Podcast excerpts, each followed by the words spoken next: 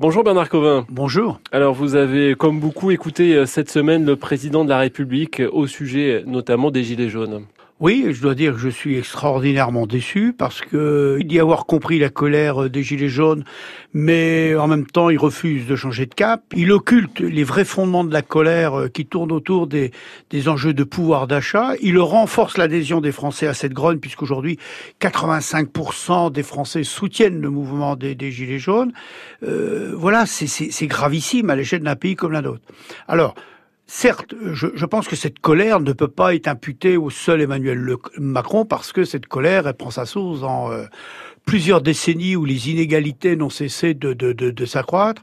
En même temps, depuis qu'il est président de la République, les riches sont encore plus riches. Euh, les couches moyennes ont l'impression d'être toujours euh, fonctionnées au, au, profit des riches. Euh, voilà. Donc, je crois que là, lundi dernier, le président volontairement est resté totalement muet sur les questions de pouvoir d'achat, d'inégalité, ces questions restent aujourd'hui euh, entières. Et pourquoi Alors c'est ça qui me semble le plus grave, moi. Euh, pourquoi laisser entendre que la grogne ne repose que sur les taxes de carburant? Pourquoi laisser porter à la seule transition écologique le, le, le, poids de la crise actuelle? Alors que chacun le sait, ça vient de beaucoup plus loin et je pense que dans un moment comme celui-là, un président de la République, quel qu'il soit, doit apporter de l'apaisement. C'est une suspension provisoire mais immédiate de toutes les augmentations de taxes pour laisser le temps pendant deux, trois mois de travailler.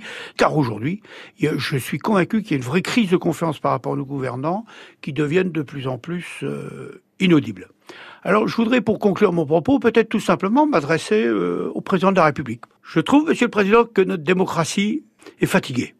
Vous avez été élu euh, président de la République pour réformer notre pays. Encore faut-il pour réveiller cette démocratie que vous ne vous intéressiez pas seulement au premier de cordée, mais à toute la cordée.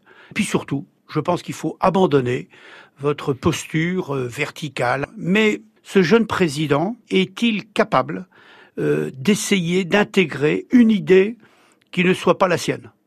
Et ça, j'avoue, je laisse ça aux auditeurs. That is the question. Bernard Covin, merci beaucoup. Merci. Votre édito à retrouver sur notre site francebleu.fr et également en ouverture d'effet de manche à midi.